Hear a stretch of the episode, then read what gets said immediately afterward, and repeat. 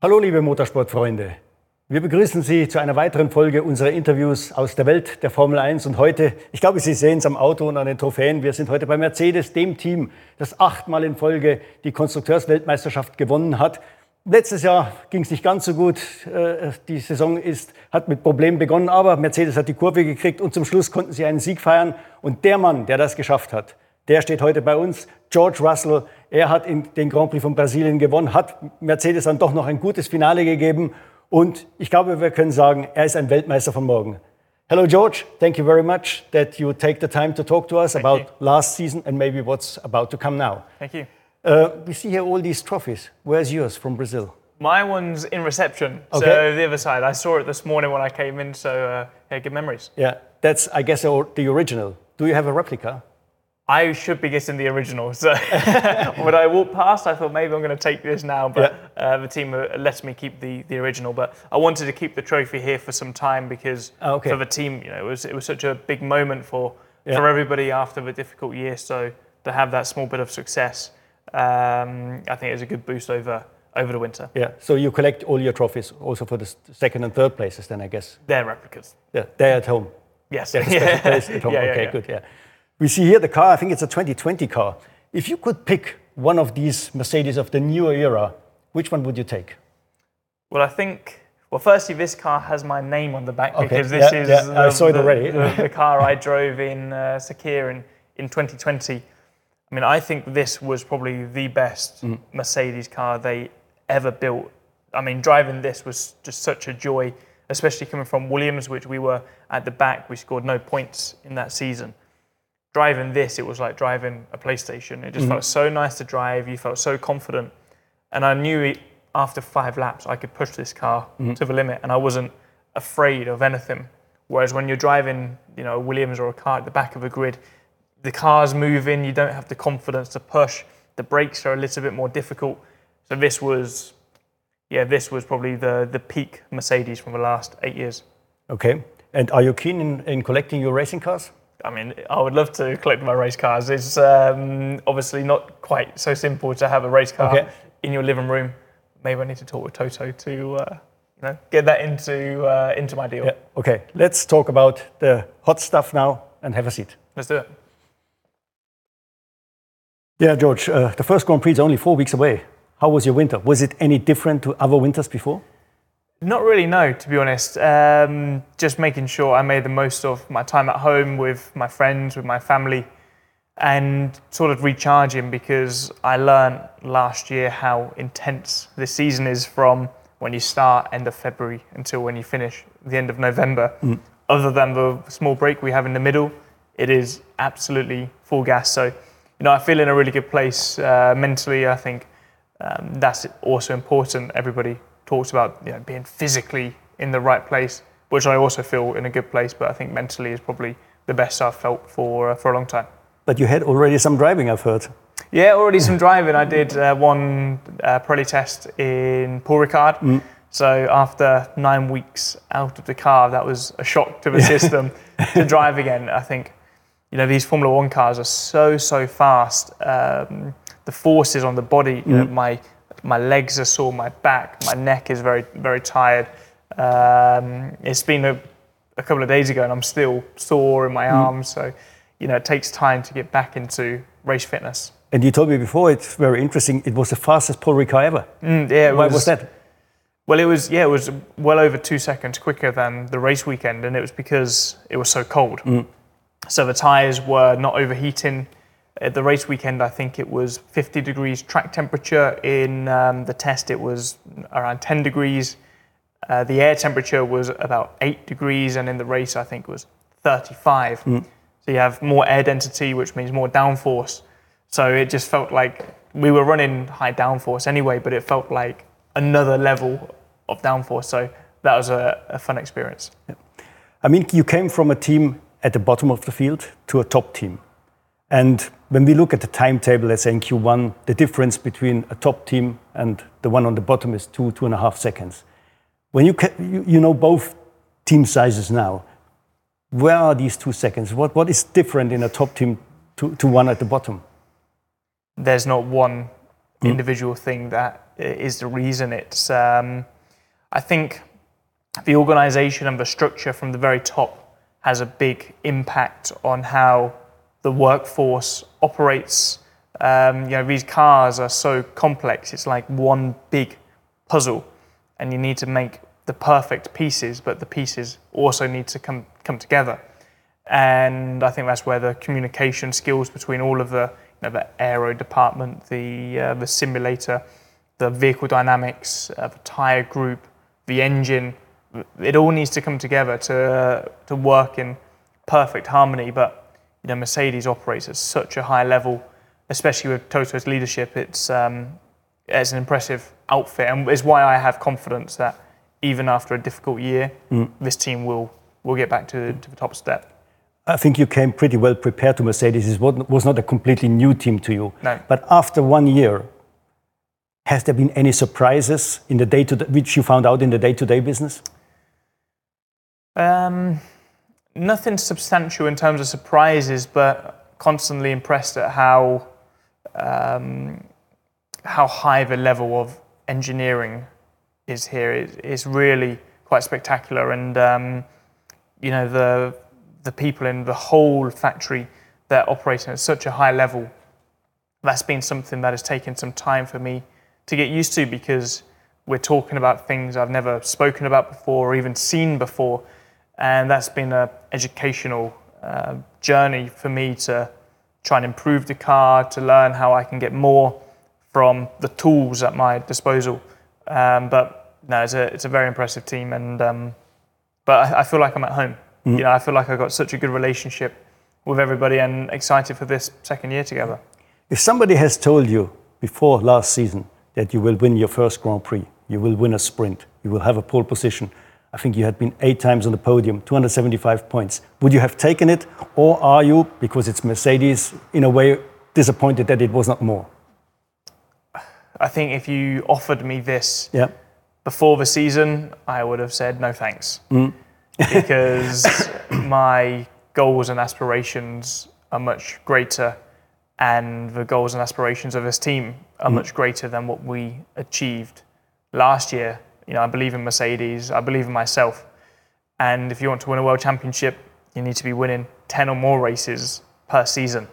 Um, but I'm not disappointed with the year we had. You know, we had the car, we did, and you have to make the most of the, the tool that you have. And I think, I think we did a very good job um, to maximize the points you know, we were very close to second in both championships, mm.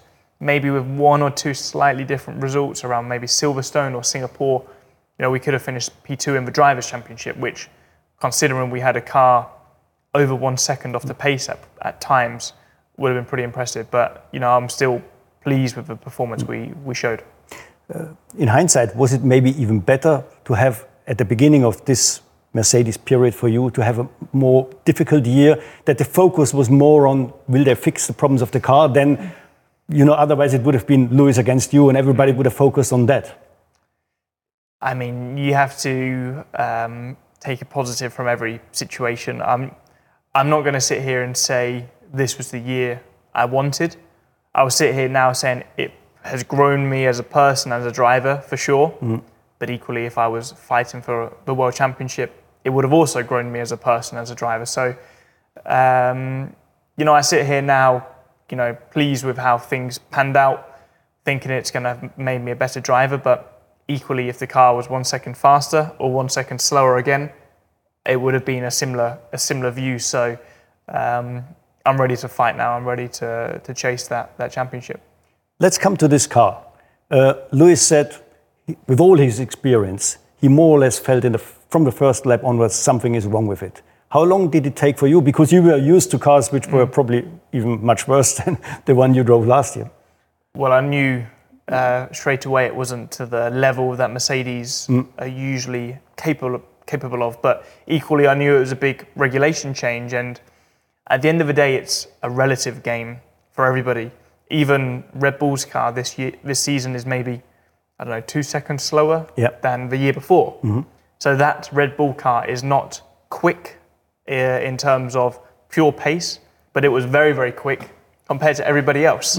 So um, these current generations of cars, they're not the quickest Formula One cars we've ever seen, but we're not fighting or racing against history. We're racing against our competitors in Yeah. the same the same time as us. So I um, I didn't read too much into it at the beginning because I wanted to wait to see what Ferrari and Red Bull have done. But then obviously when you come back and you see the lap times and they're one second in front, you know something's not quite right. But is lap time the only, how shall I say, factor which you can compare, or are there some symptoms in the car where you say that is generally generally wrong? It lap time is a huge uh, factor because um, it's, it's quite psychological as well. Because when we raced in Brazil and when we won in Brazil, the car wasn't substantially better than it was two or three weeks before in Austin or in Singapore when we weren't fighting for victory. Mm-hmm. But when you're when the car doesn't feel quite right, but you're at the top of a timesheet, psychologically you think, okay, I know there's something to improve, but something must be right mm-hmm. because we're fast. yeah, But if the car is not feeling quite right and you're down the timesheet, you know this is definitely not right. Yeah. So your your mind plays tricks with you because at the end of the day, the lap time and the, the number of points you have is the only thing that matters. yeah. Lewis said it was the most unpredictable car he's ever driven. He called it, I think, a rattlesnake at one stage. How was it for you? Was it also unpredictable? yeah, it was um, yeah very very tricky to drive. Obviously, after three years at Williams, that was also not an easy car to drive. So the transition for me was was perhaps quite similar, and actually in terms of pure performance, the pace of the the Williams I drove the years before was probably similar to what I experienced um, last year with with Mercedes, but you know, we, we, we knew when the car was, was feeling better or when the conditions suited us a little bit more. And the car was totally transformed. But on other times, it was, it was not pleasant to drive. And also with the porpoising, it was just an uncomfortable beast sometimes. Yeah, yeah. Can you explain? I mean, what happens in the cockpit when the car starts porpoising or, or bouncing, however you want to call it? Yeah, I think the worst time I experienced was in, in Azerbaijan mm-hmm. when we're porpoising down the straight. We're doing 330 into turn one, and my vision started to become impaired, and everything was just a little bit blurry. Mm-hmm. So I couldn't pick my braking points very good. Normally, you're looking at the marker boards, 150, 100, to choose where to brake. But everything was just a little bit blurry, and you know the car is just smashing on the ground, and your whole body has been uh, thrown about. It was um, yeah, it was a real challenge, and that was also when you hit the brakes, the car was still bouncing, so the tires were sliding. It was um, just not what you're you're used to in a, in a Formula One car. But even if you if you sort out the, the bouncing problem or porpoising problem, these car will, cars will always be very stiff because that's in the nature of these ground effect cars. Yeah. What does it do physically to the driver compared to the cars before? yeah, I mean, it's not um, it's not as pleasant to drive, and it's definitely more fatiguing. If you're on a perfectly calm, more of a comfort drive on on the on the highway, let's say, compared to a car that's super stiff, you you feel every single bump, and that's the same for us. I think in in Monaco, we really felt how how stiff the car was, and you felt every single bump uh, the car was reacting very differently compared to the previous year's car, where you would hit a curb or a bump and it would ride over it quite nice. Now you sort of ricochet Yeah. off these bumps. So um, yeah, it's a challenge. It's something we need to work work around, but it's the same for everybody. Unpredictable cars obviously comes also with a lack of confidence sometimes from the driver. How much lap time is lack of confidence in the cockpit? Yeah, I think sometimes it's something we talk about a lot. It could be one tenth, it could be one second, depending on the severity um, of how bad the car is, but also depending on the circuit. If you're in a circuit, for example, uh, as Paul Ricard, lots of runoff. If you go wide or you spin, you won't be in the wall. If the car's difficult, you have a bit more confidence to push. But if you're in Monaco or Singapore and the car is difficult, you you might lose two seconds because you can't attack the corners and you know one small mistake, you're in the wall and game over. So there's so many different factors uh, at play. Yeah. I mean, the season was a little bit back and forth. Mm. There were moments we all thought, and probably you also thought, oh, that's the breakthrough. And then it was a setback. And then again, breakthrough, yeah. setback. How difficult was that to handle? Yeah, that was, that was definitely quite challenging uh, psychologically for, for the whole team because we felt like we were taking a step forward, that we understood some things, and then we got kicked back down to, to earth. And um, it was only maybe around Zandvoort time. Mm-hmm that we truly understood why we were having such a, a yo-yo in performance. I think that was very important for our understanding and important for, for next year. So um, I think it's, it's an experience of, of life as well. You need to, to go through these challenges, you need to learn. Mm. And there's no shortcut to finding um, more performance or more success. You need to learn, you need to live, you need to experience, and then you can and build from there. How important is it for you as a driver to understand real the, really the background, why something like this happens, or are you just saying, okay, fix it, and once it's fixed, I tell you? it's we don't need to be an engineer, mm. is, is the fact, because we're a racing driver. Our job is to drive the car fast, but to give the feedback. Mm. And this is when we work quite a lot with the engineers. I would drive a corner, and I said the car is reacting like this at this specific point, and I would show exactly in the data where it is, and then they would start to analyze um, why that was the problem. We'd make some changes, and then I can feed back again if we've improved or not. But as I said, I don't need to be um, the technical engineer yeah. to resolve these problems. My job is to drive fast, be consistent, and give the good feedback, and try and point slightly in which direction uh, we need to take. If this is better. It might feel better, but is it faster? Mm. And that's and that's what it comes back to uh, lap time again. Okay. And then we came to Brazil, and everything worked there. Mm. Uh, do you have an explanation why just there? Why just this one race? Because you won square and fair, you have to say. Yeah. There was no gift, were no gifts from others. Yeah, I think we. I mean, we brought some upgrades to Austin. Um, the car was slowly improving throughout the whole season, and I think from Austin until the end of the season, the only two circuits that suited our car was uh, Brazil and Mexico. Mm-hmm. And I, I believe we could have won in Mexico. I think I made a poor start, but I think if we tire choice was maybe not the best. Tire choice was not was not yeah. was not correct, and I yeah. think if we made the right tire choice, mm. started on the medium and go into soft, I think we could have won this race. So um, yeah, Mexico and, and Brazil suited our car. High downforce was suiting our car better. And they're not very, um, they're not circuits that have a lot of long straights. There's a lot of, a lot of corners. Obviously, Mexico has a long straight, but there's another change here that with the, the high altitude, there's less mm-hmm. drag. We were losing a lot of speed in the straight because of uh, the drag of the car compared to Red Bull and in Brazil and Mexico with the with the altitude that affected us less. So we basically gained mm. maybe three tenths just because of the the atmosphere and the the conditions. So that was also a factor.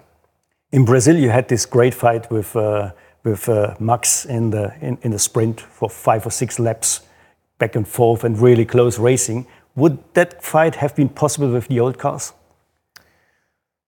over such a length? Yeah, um, it's difficult because for sure the following has it has been improved mm. a lot this year with the new cars, but equally the slipstream has been less. So you need to have that slipstream to catch in the straight to, to fight. Um, honestly, I, I, couldn't give you an answer on this. okay. Um, you drove with probably you have the you had the teammate or you have the teammate which is probably the most difficult to beat. Lewis won seven world championships. Uh, normally, when you look back in history, when a young lion comes in with, with a superstar into one team, that is asking sometimes for trouble. But it was very quiet. It, uh, why was that? Well, I think um, probably going back to the management of of Toto, I think he was very clear from the beginning what he expected from one another.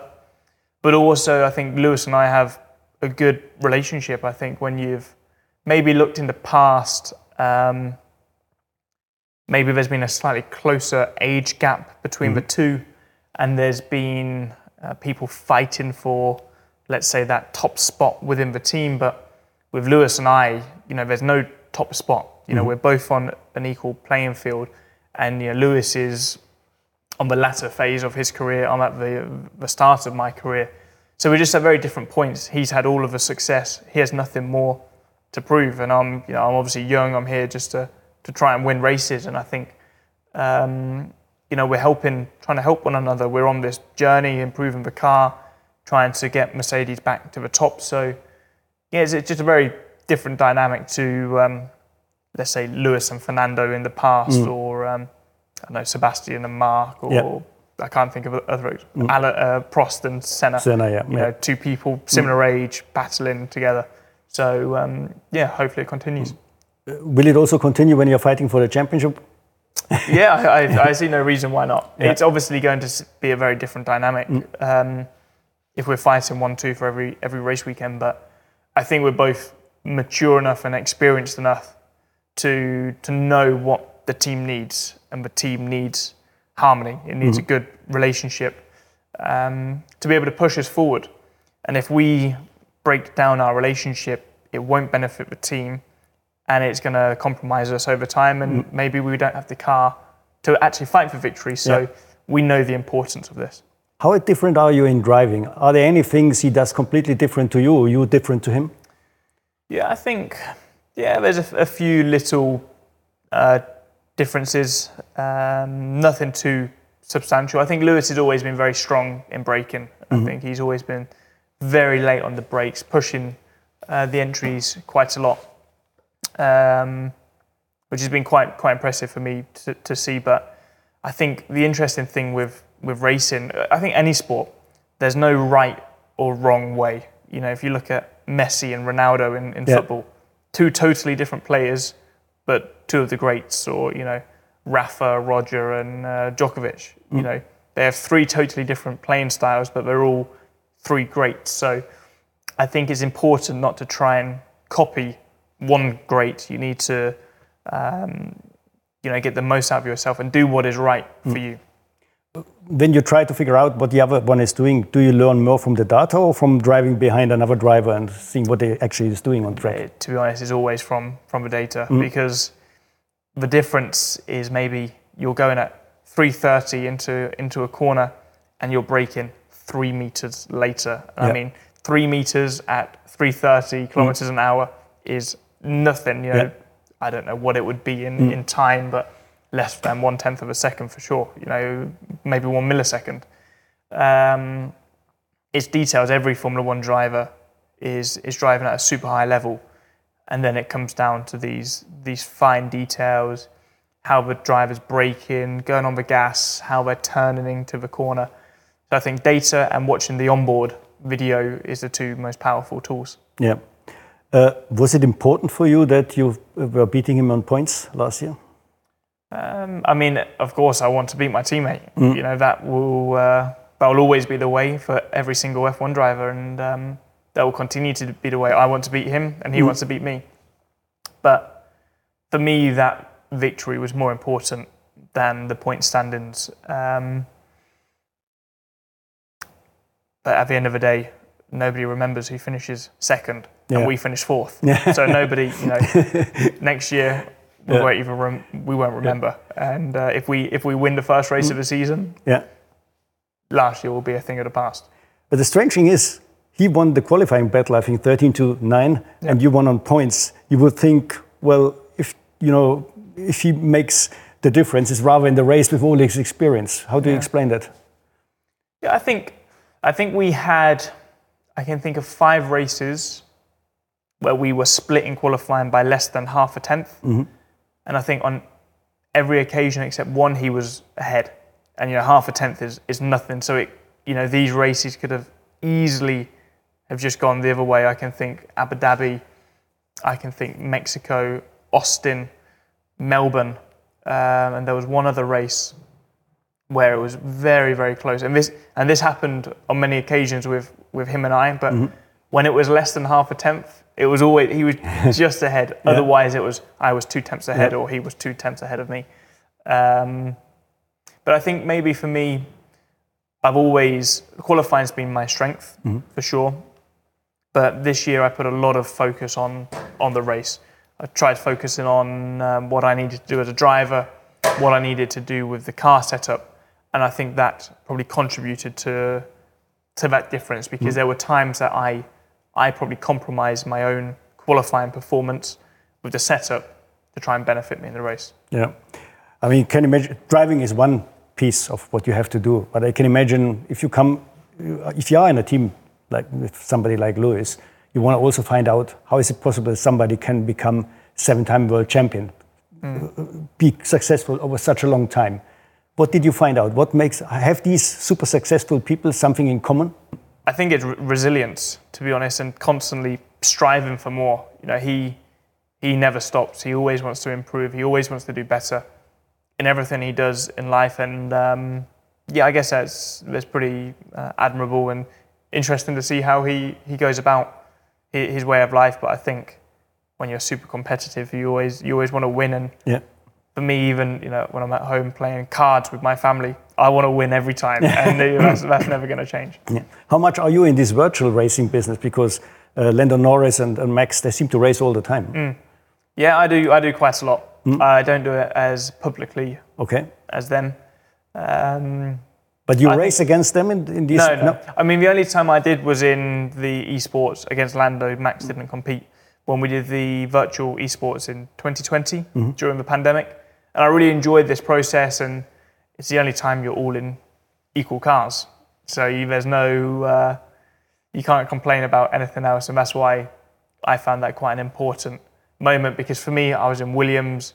I had you know Lando and Alex, who I raced against a lot in Red Bull and McLaren, performing well. So when I had this opportunity in equal cars, I thought, you know what, I want to show the world what I can do, and that was a good good opportunity for me. Uh, and you know, I gained some confidence from this, and um, not that it means anything, but at the time for me, I was I'd only done one year in Formula One. It was a, big thing to to win all those races in the the esports championship at, at that time. Can you do actually anything good? I mean, for the real business, doing the same what you do in the car at home, you obviously on the computer. Yeah, I think you need to be careful because you can sometimes pick up traits to, to be fast from the simulator, but it doesn't translate to what your car needs on the racetrack. It's the fundamentals are still the same. You still have to focus, hit your apexes, carry the speed, don't make mistakes. Um, but you've just got to sometimes be be wary not to maybe do too much. But for sure, when I did this these championships, like the pressure was there. You know, you go into qualifying on the esports, and our hearts were beaten. All of the drivers who I spoke with said the same. So in this regard, that was good learning for for pressure. I have to ask you the German question as well. The new reserve driver of the team is Mick Schumacher. What can he learn in what he is doing then for the team from you and from, from Lewis?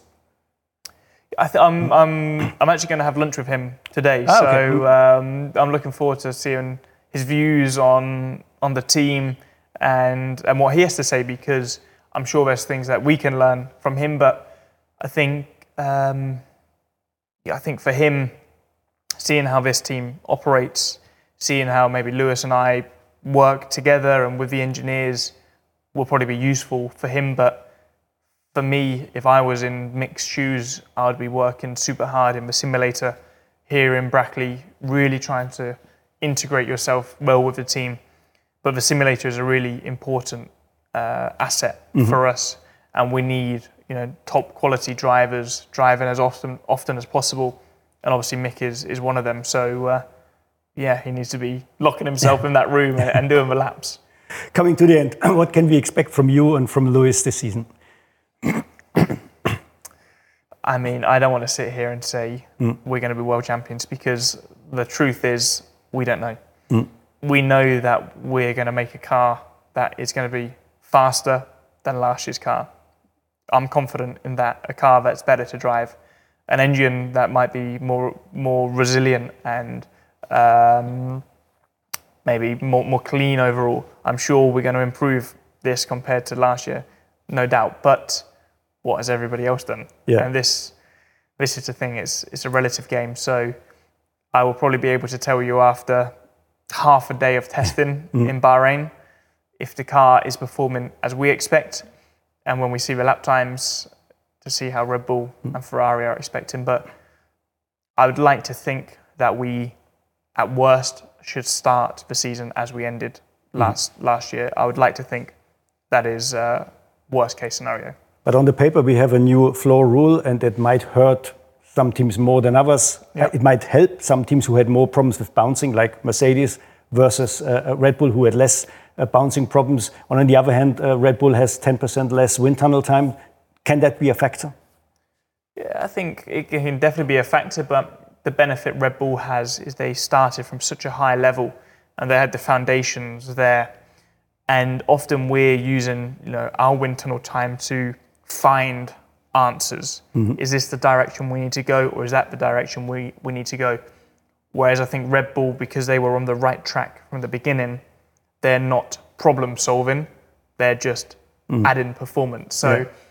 even though it sounds like we have a lot more wind tunnel time, because they were on the right tracks from the beginning, I don't think it's going to hurt them as much as it seems on paper because actually we probably use that extra 10% on trying to solve our problems of which Red Bull had already solved.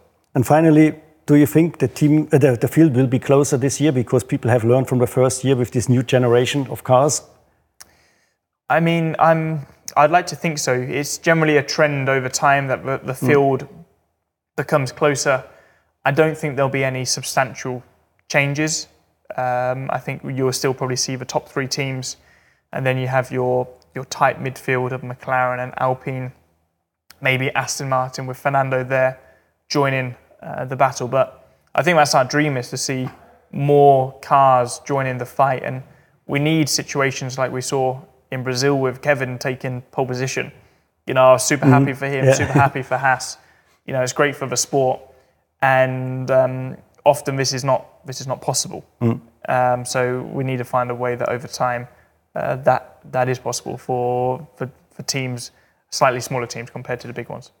Okay, thank you very much, very George, for this inside view. was really interesting, and I hope you will be will have a successful season. And we all hope that maybe Red Bull, Ferrari, and Mercedes drive on eye level, and we will see fights like in Brazil with you and, and Max this year as well. Thank, you very much. Cheers. Thank you.